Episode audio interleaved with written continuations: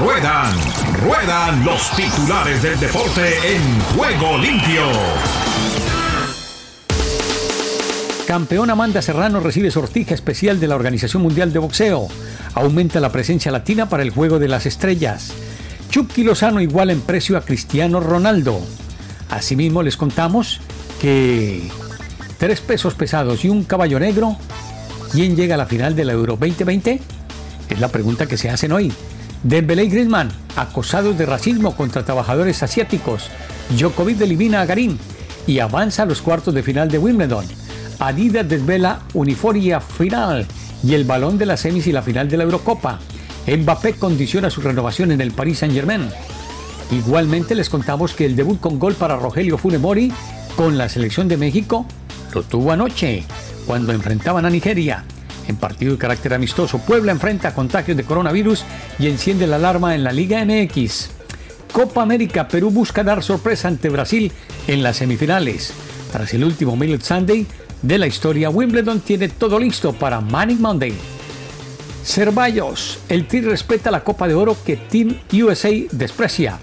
Messi orquesta la goleada de Argentina y clasifica a semifinales. El Inter de Miami a la deriva cae ante Montreal Impact por la mínima. Ospina, el héroe de la tanda de penaltis, y guía a Colombia a las semifinales. Con esta y otras novedades, aquí estamos en este día entregándoles lo mejor para el comienzo de la misma. Lo mejor del deporte en juego limpio. El centro cabecea Zapata Todo el fútbol mundial a esta hora en juego limpio. ¿Cómo están? Un fuerte abrazo. Dos hermosas eh, semifinales en esta Euro, sin lugar a dudas, con una Inglaterra arrolladora, mucho más de lo que se esperaba, ante un equipo ucraniano que dejó mucho que desear, un equipo ucraniano que le faltaron varias figuras y lo pagó muy caro. Harry Kane, la gran figura, y esta Inglaterra ya está para cosas serias. Pero por el otro lado, tenemos una Dinamarca que juega muy bien, que es muy, muy agresivo defendiendo, atacando con criterio. No tiene una super figura, pero juega como equipo y puede seguir dando la sorpresa. El espíritu de, de sigue dando vuelta, siguen jugando por él, siguen empujando y la verdad que ha sido eh, el equipo que más nos ha sorprendido. Por el otro lado, es una final anticipada, eh, Italia y España. España es un equipo que maneja muy bien la pelota, que tiene la pelota, pero que falla muchas situaciones de gol. Y no va a tener tantas contra Italia porque es la mejor defensa del mundo. Esto hace peligroso a Italia que puede jugar de contra, que puede jugar armando desde el fondo, eh, que es un equipo dirigido por Mancini que hasta ahora ha sido increíble. Una Italia desconocida porque Italia nunca ha arrancado tan bien para continuar de esta forma en una euro o en, una, o un mundial. Esto es distinto a lo que vamos, estamos viendo por parte de la Surri, que creo que es la gran candidata, sin lugar a dudas. Es el equipo que mejor juega, es el segundo equipo más goleador, es el equipo con el arco menos vencido y me parece que es el año eh, de Italia para ganarlo todo. Me encantaría una final Italia-Inglaterra en Wembley, pero ojo con Dinamarca. Todavía no le quito la ficha a los daneses. Así que de cualquier forma me voy a jugar y yo digo que Italia saldrá campeón de la Euro. Es real de Perú está en tener la pelota.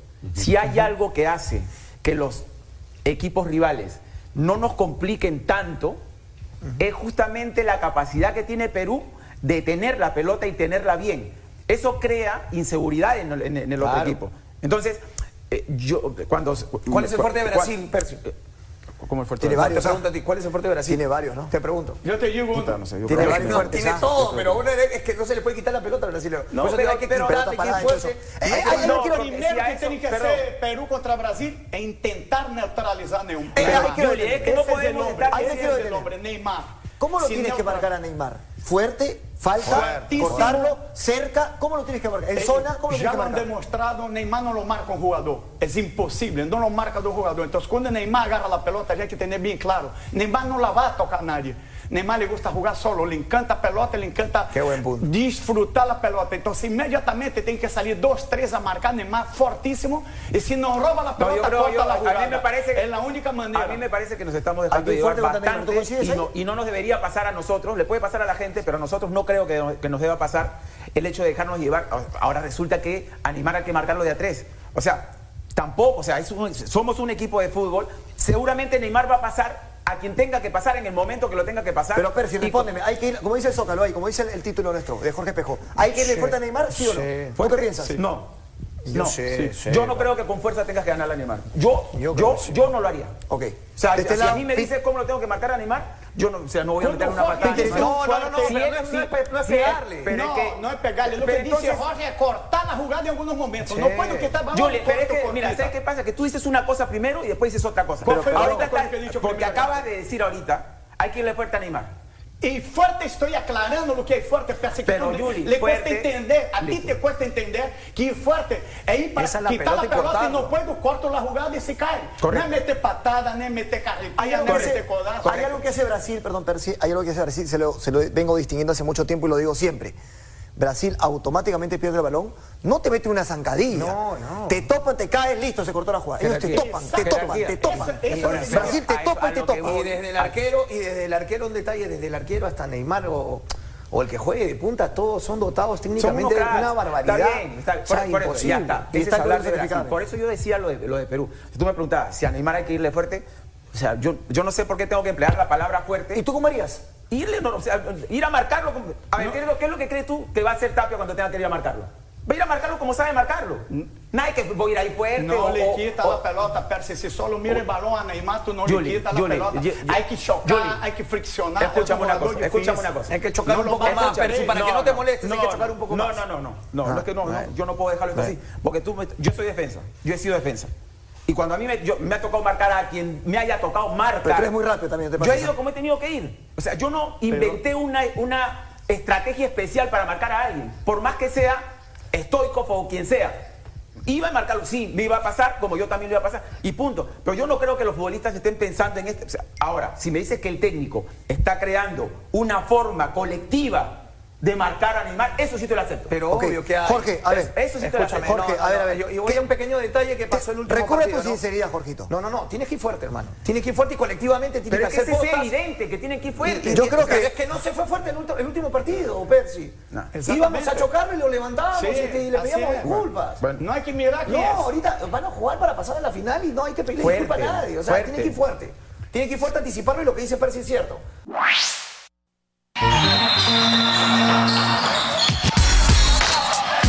A esta hora llega la NBA a juego limpio.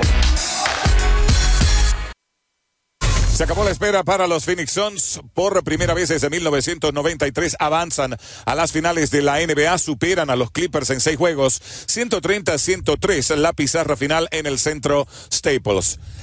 Nombre y apellido, Chris Paul Fabricio se convirtió en la figura máxima para que los Suns avanzaran a la gran final. Sin duda, Ernesto, fue el, chip ese que, iba, que iba, que iba sumando. eh, lo veíamos como iba lidiando en el primer tiempo, cuando lo sacaban, sufría mucho los Phoenix Suns, pero cuando en el segundo tiempo se acercaron a esos 7, 8 puntos y de repente entra Chris Paul, comienza a manejar todo el ritmo, sacó de quicio a todos, a Cousins, a, a Patrick Beverly, que terminó expulsado. Así que realmente merecido porque le ha luchado muchos años en la liga, llegando eh, siempre a estos momentos con lesiones y lo tiene muy merecido, sobre todo este broche de oro de 41 puntos. Dos factores a considerar, Fabri, para este juego 6. Recuperó la zona pintada el equipo de Phoenix 54 a 34, pero también los puntos en segunda oportunidad 19 a 10. Ese es el fuerte de los Phoenix Suns. Por eso fue que este equipo terminó con el segundo mejor récord durante la temporada regular. Sí, la fluidez, hoy tuvieron la transición, buscaron a DeAndre Ayton desde el principio, tratando de que esa efectividad que él tiene comience a abrir los huecos en la defensa y no pudieron sostenerlo los Clippers. Cada vez que intentaban cerrar, Booker estaba muy agresivo, eh, Crowder que abrió la línea de tres desde el principio y esos fueron los factores que fueron sumando, ¿no? Pero 17 rebotes de Ayton marcan una diferencia sobre todos los demás. Juventud y experiencia al hablar de estos Phoenix Suns, ellos saben que las finales de la NBA sí o sí van a comenzar en la casa de ellos y además van a tener varios días, no solamente para descansar, sino también para pensar en el futuro, que ellos están a cuatro victorias de alcanzar el primer anillo en la historia de esta organización. Fabricio Berto y quien les habla Ernesto Jerez, regresamos con ustedes.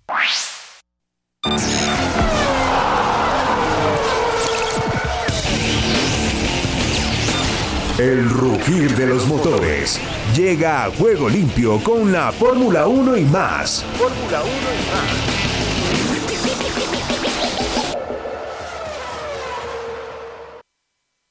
más. Bueno, fue, un desastre mi carrera. Eh, creo que en la primera vuelta eh, con Nando fue, fue más allá del límite. Ya estaba adelante, ya había frenado más tarde que él, ya tenía la posición y bueno, me, me, arruinó la carrera en ese momento. Después con Charles, eh, una pena lo que pasó. Eh, intenté, estábamos con neumáticos muy, muy usados y intentó hacerme la misma en, la frenada en la 4 y frené lo más tarde posible y lo mismo en, en la 6. Eh, una pena, no he visto los incidentes, pero no es la manera que, me gusta correr. Mi historia sabe que saben que es muy diferente y, y que no soy ese tipo de piloto. Y complementamos la información automovilística después de escuchar al Checo Pérez con Alex Pombo para que nos analice lo que ha sido el Gran Premio de Austria de la Fórmula 1 el fin de semana aquí en Juego Limpio. Qué carrera tan interesante en el Gran Premio de Austria en la segunda versión donde Max Verstappen se lleva la victoria en casa y prácticamente con todos sus aficionados. Pero vamos a hablar de la cantidad de incidentes que hubo a lo largo de la competencia. Primero quiero aclarar que muchos de estos oficiales que toman decisiones ni siquiera en su vida se han subido un coche de carreras. Y por eso de ahí, en mi punto de vista, a veces las malas decisiones. Yo entiendo la seguridad, yo entiendo que hay que ver por los pilotos, pero creo que a veces están afectando demasiado el espectáculo. Claro que en esta ocasión estuvo Derek Warwick, que fue un piloto de Fórmula 1 de otros prototipos, que tiene mucha experiencia, pero también son eh, de cierta manera las reglas que rigen a la Fórmula 1. Pongo un ejemplo rápidamente. Por ejemplo, ahora lo que hizo Max Verstappen la semana pasada, que se eh, fue hacia la derecha para celebrar con su equipo quemando llantas. ¿Acaso en la calificación hemos visto cómo se agrupan todos los autos cuando viene un auto rápido para tratar de despegarse y cómo se tienen que frenar?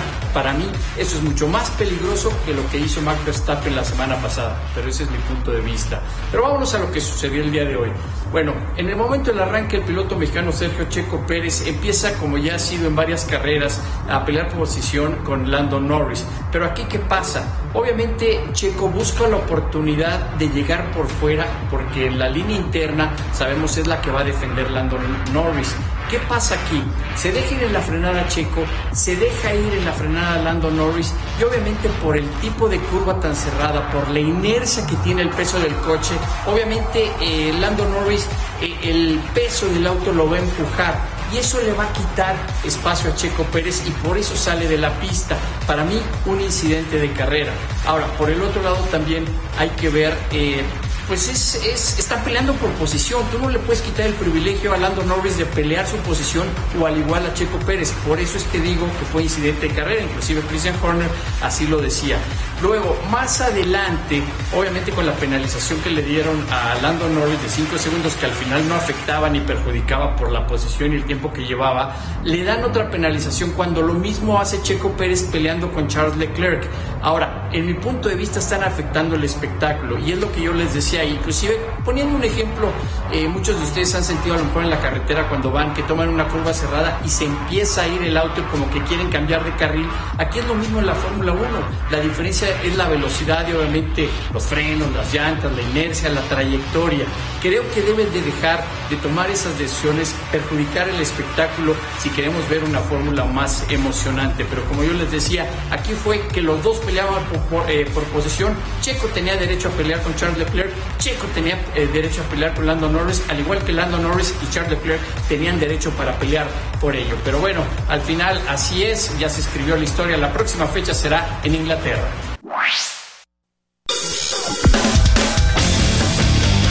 Argentina Deportiva, bienvenida a Juego Limpio.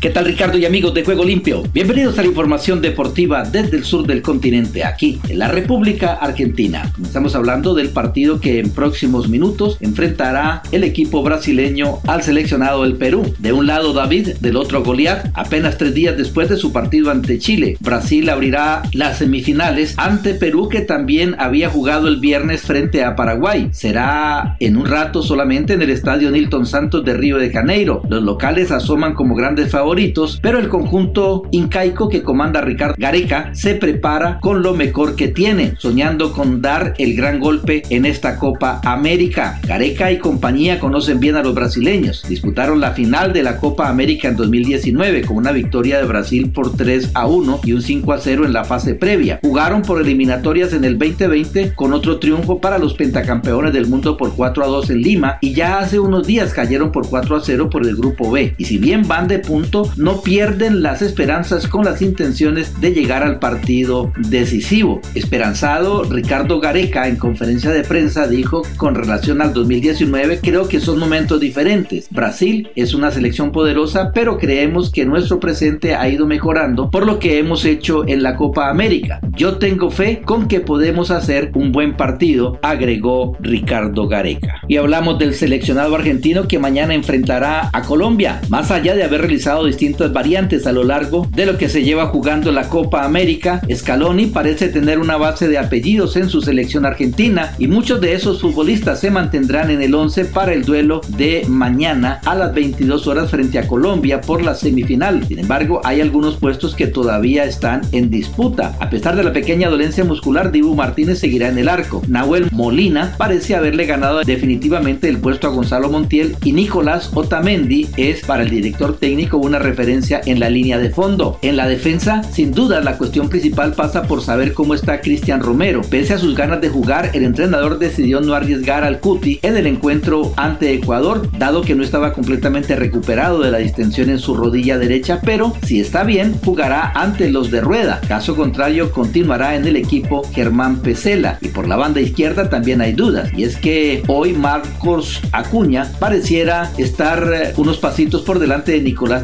Tagliafico, pero el zurdo del Sevilla viene con una seguidilla importante de partidos y entonces podría ser reemplazado por el ex Banfield e Independiente. En el medio de la cancha, Rodrigo de Paul y Guido Locenzo no se tocan, pero la incertidumbre vuelve a estar sobre el volante central, Leandro Paredes, que es una debilidad del técnico, pero los rendimientos de Guido Rodríguez en el segundo tiempo ante Ecuador, donde entró y jugó bien nuevamente, lo hacen dudar. Arriba, Leo Messi y Lautaro Martínez tienen sus lugares más que confirmados, mientras que Nicolás González suele ser quien se ubique como cuarto volante o tercer delantero. Sin embargo, terminó el encuentro bastante cansado y tanto Ángel Di María como Papu Gómez meten presión con sus rendimientos. Esperemos entonces el momento decisivo mañana. Y ya que la Copa América ingresó en su etapa más caliente en la instancia definitoria con cuatro seleccionados luchando por el título de campeón, Brasil, Argentina, Perú y Colombia, locales y peruanos juegan en un momento buscando a los dos finalistas a la par, más allá de la Copa en pugna. Aparece una pregunta de parte de muchos bubleros, ¿cómo está la tabla de goleadores? ¿Quién lidera? ¿Quiénes tienen posibilidad de quedarse con este premio personal? Y una figurita repetida es el hombre que encabeza esta nómina, un tal Lionel Messi, con su golazo ante Ecuador. El 10 llegó a los 4 en este certamen, uno frente a Chile, doblete ante Bolivia y el último del sábado, pero como a todos los que verdaderamente le importa a la pulga es la Copa América, levantar el trofeo esquivo desde hace 29 años, sumar su primera estrella con la selección mayor y acabar de una buena vez con el maleficio. Los premios individuales son secundarios, estamos por otras cosas. Felicitamos al grupo por el trabajo, subrayó Lionel Messi, goleador histórico de la Celeste y Blanca, con 76 gritos post victoria ante Ecuador. Y bien Ricardo, esta es toda la información del músculo aquí en la República Argentina. En CBC La Voz y para Juego Limpio, Rubén Darío Pérez.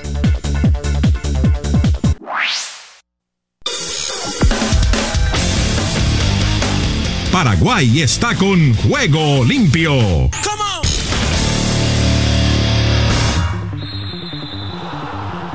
Gracias Ricardo y amigos de Juego Limpio. Estos son los informes deportivos más resaltantes de hoy lunes desde Paraguay. La albirroja cerró su participación en la Copa América tras caer frente a su par Perú en penales por 4 a 3, luego de igualar 3 a 3 en el tiempo regular por los cuartos de final del certamen continental más antiguo a nivel de selecciones. Paraguay se despide de esta manera con la frente en alto por lo realizado en el campo de juego tras revertir y estar dos debajo del marcador en dos oportunidades. Gustavo Gómez, Junior Alonso y Gabriel Ábalos marcaron los tantos para el albirroja en tiempo regular. Gianluca Lapadula en dos ocasiones y Josimar Yotun anotaron para el conjunto Icaico. El cotejo se desarrolló en el Estadio Olímpico Pedro Ludovico Teixeira de Goianía, Brasil, con el arbitraje del uruguayo Esteban Ostojic. A continuación escuchemos al DT del Albirroja, Eduardo Berizo, que menciona acerca de la eliminación de la selección paraguaya en la Copa América. Buenas noches, dolido porque creo que los penales no premian la gran actuación del equipo y obviamente frustrados por, por no haber conseguido el pase. Pero lo que ha pasado dentro del partido ha sido muy bueno. Si algo puedo, de algo puedo sentirme orgulloso es de la actitud, de la convicción, del coraje que tiene el equipo. Aún con 10, en un partido donde todo lo decidía en contra nuestro y todas las adversidades dentro del trámite sucedían en contra nuestro. Fuimos, nos recuperamos, empatamos dos veces el partido y los penales, como le decía en la primera pregunta, no premian el gran esfuerzo que, hizo el equipo entero, de todos, jugando con 10, jugando contra, contra la actuación arbitral, nos expulsa a un futbolista por protestar, eso en el fútbol actual no se ve más. Eh, pero me quedo con lo positivo, me quedo con un gran trabajo de todo el equipo. Jugamos un primer tiempo muy bueno en el inicio del partido, hasta los 30 minutos, donde en dos acciones nos dan vuelta el resultado, pero después, con uno menos inclusive, supimos jugar el partido, entenderlo, sufrirlo también, con un gran desgaste físico, que emparejamos el partido con uno menos. Así que, que me siento muy orgulloso de mis futbolistas, verdaderamente. ¿La elección de los penaleros fue del cuerpo técnico o ya había una lista previa y si hubo práctica de penales? Hubo, pero ni me interesa contestar la pregunta porque entiendo el interés que tiene. Así que, que dígale al periodista de mi parte que el análisis posterior, dada la formulación de la pregunta, ni me interesa contestarla. Empataron el partido dos veces con un hombre menos. ¿Qué crees que le faltó a tu equipo para sacar el resultado? Si metíamos la, la última de julio y ganábamos el partido, creo que hubiese premiado el coraje del equipo, dar vuelta, la tuvimos en la última jugada del partido, se fue por centímetros y luego los penales, bueno, el fútbol cae para el lado que, quiere en, en, esa instancia. Así que decirle a mis jugadores que me siento muy orgulloso de ser su entrenador y que seguiremos haciéndonos fuertes después de un partido doloroso o una eliminación dolorosa como la de hoy, también nos debe enseñar a fortalecernos. Continuando con la Copa América, la selección peruana llegará a la semifinal de la Copa con ambiciones y convencida de que puede superar a Brasil, declaró en conferencia de prensa el entrenador del equipo del país andino. Cuando se llega a esta instancia, más allá de los determinados favoritismos de estadísticas o lo que dicen los especialistas y los entendidos, las selecciones tienen sus ambiciones y nosotros también la tenemos, dijo Careca en vísperas del partido de este lunes ante Brasil en lo que estará en juego la final del torneo.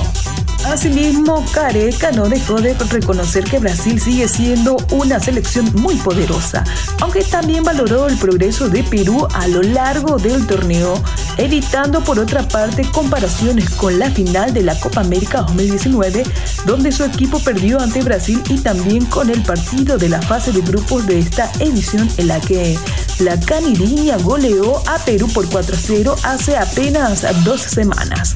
Nuestro presente también ha ido mejorando y estando en condiciones de mejorar lo que hemos hecho hasta ahora explicó el entrenador del equipo El País Andino. La tabla de posiciones de la Copa América quedaron de la siguiente manera. Del grupo A, Argentina 10 puntos, Uruguay 7, Paraguay 6, Chile 5 y Bolivia 0.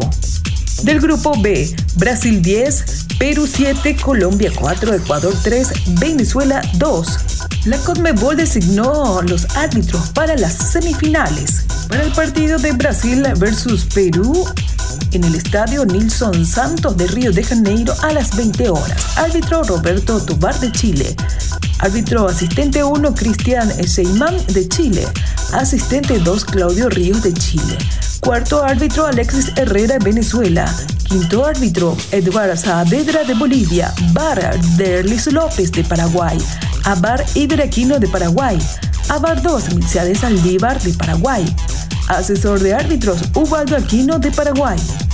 Para el partido entre Argentina y Colombia, el martes 6 de julio, en el Estadio Mané Garrincha de Brasilia, hora 20. El árbitro asignado es Jesús Valenzuela de Venezuela, árbitro asistente 1 Carlos López de Venezuela, árbitro asistente 2 Jorge Urrego, Venezuela. Cuarto árbitro Juan Soto de Venezuela. Quinto árbitro Dairon Romero de Ecuador. Bar Julio Bascuñán de Chile. A Bar Cristian Garay de Chile. A Bar 2 Eduardo Cardoso de Paraguay. Asesor de árbitros Enrique Cáceres de Paraguay. Hasta aquí los informes deportivos más resaltantes de hoy lunes desde Paraguay para Juego Limpio les informó Paola Noceda. Costa Rica vive el deporte en juego limpio. Termina la primera fecha del fútbol femenino de Clausura 2021. Herediano Alajuelense Suba Sport se dejaron los primeros tres puntos del Clausura 2021, mientras que Saprissa y Sporting empataron. La primera fecha inició el viernes anterior y culminó este domingo en partido entre las Moradas y Sporting. Esta primera fecha permitió que dos entrenadores debutantes lograran imponerse, ya que Víctor Mambo Núñez con Herediano y Juan Molina con Suba Sports lograron llevar a su equipo a la victoria. Luis Díaz aparece como titular en el Columbus Crew, a pesar de ser dado de baja para la Copa Oro por lesión. Cuando se dio a conocer la prelista para la Copa Oro, la Federación Costarricense de Fútbol informó que Luis Díaz no estaba en la convocatoria por lesión. La sorpresa fue que el volante tico apareció en la formación titular de Columbus Crew para el duelo ante el New England Revolution por la Major League Soccer de los Estados Unidos. El Columbus terminó empatando el partido 2 por 2. Luis salió de cambio al minuto 63 y Waylon Francis, el otro costarricense que milita en el Columbus, entró de cambio al minuto 43. Honduras. Los aires hondureños cruzan en juego limpio. Motagua anuncia la renovación de Marco Vega. El delantero hondureño Marco Tulio Vega ha sido renovado por la junta directiva del equipo Motagua. Vega, quien militó en Motagua desde la temporada de 2016, extendió su convenio laboral por un año. La noticia la confirmó el club capitalino por medio de sus redes sociales. Parte de la renovación del delantero fue por visto bueno que dio el entrenador Diego Vázquez. Ilse Barahona prometió trabajo y esfuerzo en el Real España, una de las contrataciones estelares para el torneo apertura 2021-2022 de la Liga Profesional Es el mediocampista porteño Ilse Castillo Barahona, quien durante mucho tiempo estuvo mejorando su nivel en el Platense. Platense no pudo traspasarlo en ningún momento ni renovarlo, y más bien el futbolista se negó a hacerlo para negociar como agente libre a uno de los grandes, en donde Real España se adelantó y lo fichó. Panamá. De Panamá para el mundo entero en juego limpio. Adolfo Machado, queremos dejar buenas sensaciones. Las condiciones del clima en la ciudad de Houston finalmente han permitido que la Selección Nacional de Fútbol panameña retome sus entrenamientos en la cancha como preparación para la Copa Oro que se jugará en suelo estadounidense. El equipo dirigido por Thomas Christiansen realizó doble sesión de trabajo. Tras la jornada de trabajo matutina, Adolfo Machado habló con el departamento de prensa de la federación sobre varios aspectos importantes. Machado, uno de los jugadores veteranos del grupo, reconoció que el equipo espera hacer un buen torneo. El Salvador. El Salvador vibra con los deportes en juego limpio. El Salvador pierde 1 por 0 ante Qatar. La selección de fútbol de El Salvador perdió con un marcador de 1 por 0 ante su similar de Qatar en un partido amistoso disputado en el estadio Aldo Drosina en Pula, Croacia. La selección asiática jugó el partido con 10 futbolistas desde el minuto 20. El partido es el último que disputa el equipo salvadoreño en tierras europeas con el fin de prepararse para disputar la Copa Oro el próximo 10 de julio. Club Deportivo FAS arrancó entrenos esta semana y ya disputó el primer amistoso. El campeón Cuscatleco ha iniciado metiendo el pie en el acelerador hacia el torneo Apertura 2021, donde tienen el objetivo de rivalidad, el título y también hacia la Liga CONCACAF, donde buscarán avanzar en la CONCA Champions. La semana anterior comenzaron con la pretemporada y poco a poco los jugadores que estaban en el exterior se han ido incorporando al plantel. A pesar de que van comenzando tras un mes de descanso, el equipo disputó su primer amistoso ante Titán de la segunda división, el cual terminó en empate 1 por 1. Guatemala. Guatemala respira vida deportiva en juego limpio. Guadalupe, el próximo rival en el camino de Guatemala a la Copa Oro. La selección nacional de Guatemala continúa su camino a la Copa Oro de CONCACAF este martes frente al combinado de Guadalupe, luego de dejar a Guyana fuera de la contienda. De vencer a Guadalupe en el estadio DRB Pink, los dirigidos de Amarini y Villatoro volverán a la Copa Oro. Desde el centro de América y el Caribe les informó para Juego Limpio de CBC La Voz, Esdras Salazar.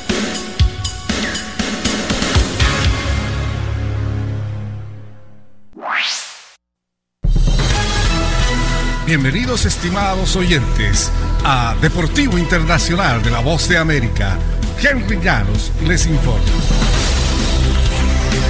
Estados Unidos participará en los Juegos Olímpicos de Tokio 2020. El responsable del equipo olímpico es el Comité Olímpico estadounidense, así como las federaciones deportivas nacionales de cada deporte, con participación originalmente programados para tener lugar del 24 de julio al 9 de agosto de 2020. Estos Juegos se han pospuesto del 23 de julio al 8 de agosto de este 2021 debido a la pandemia del COVID-19.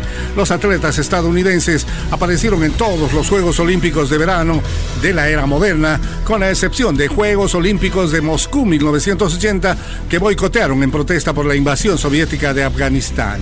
Los atletas de Estados Unidos lograron más eh, estándares de entrada, ya sea por tiempo de clasificación o por clasificación mundial en los siguientes eventos de pista y campo, hasta un máximo de tres atletas en cada evento. El equipo fue seleccionado en base a los resultados del United 2020, pruebas olímpicas estatales que se celebraron en Eugene, Oregon. Seis corredores de maratón fueron el eh, primer grupo de atletas de pista y campo de Estados Unidos. Fueron seleccionados para Juegos en virtud de sus tres primeros resultados en las pruebas por equipos olímpicos en Atlanta, Georgia, el 29 de febrero de 2020.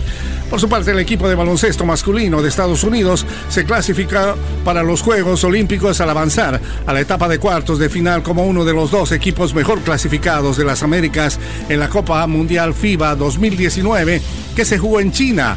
El equipo de baloncesto femenino, por su parte, se clasificó para estos Juegos Olímpicos de Tokio al ganar la medalla de oro y asegurarse un lugar absoluto en la Copa Mundial Femenina FIBA 2018 en España.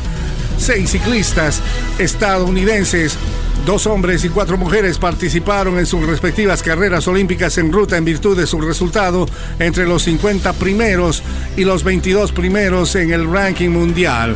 Con su final de oro contra reloj femenina en el Campeonato Mundial UCI 2019, la medallista de plata de Río 2016, Claude Tiger Owen, fue seleccionada automáticamente para el equipo de ciclismo de ruta de Estados Unidos para estos Juegos Olímpicos que se jugarán en Tokio. Los esgrimistas están clasificados a una escuadra completa cada uno en florete por equipos masculino y femenino y espada por equipos femeninos en los Juegos, al terminar entre las cuatro mejores naciones en la clasificación por equipos olímpicos de la Federación Internacional de este deporte. Les informó Henry Llanos, Voz de América, Washington. Solo un minuto. El ayuno bíblico es una obra espiritual en la que eliminamos de manera temporal las distracciones para que podamos prestar toda nuestra atención a nuestro Padre Celestial mediante la oración. El ayuno puede llevarse a cabo de varias maneras, dejando de comer, eliminando actividades o renunciando al descanso para buscar al Señor. La intención es siempre orar sin distracciones para que podamos concentrarnos por completo en Dios. ¿Ha evitado usted el ayuno porque le parece demasiado difícil? Piense más bien en el gozo que experimentará al tener una comunión más estrecha con nuestro amoroso Padre Celestial y luego de un paso de fe. Darle al Señor toda su atención durante un periodo de tiempo puede fortalecer su relación con Él. Si deseas tener esta parte del programa, escribe a juegolimpio.cbcla2.com y arriba el ánimo.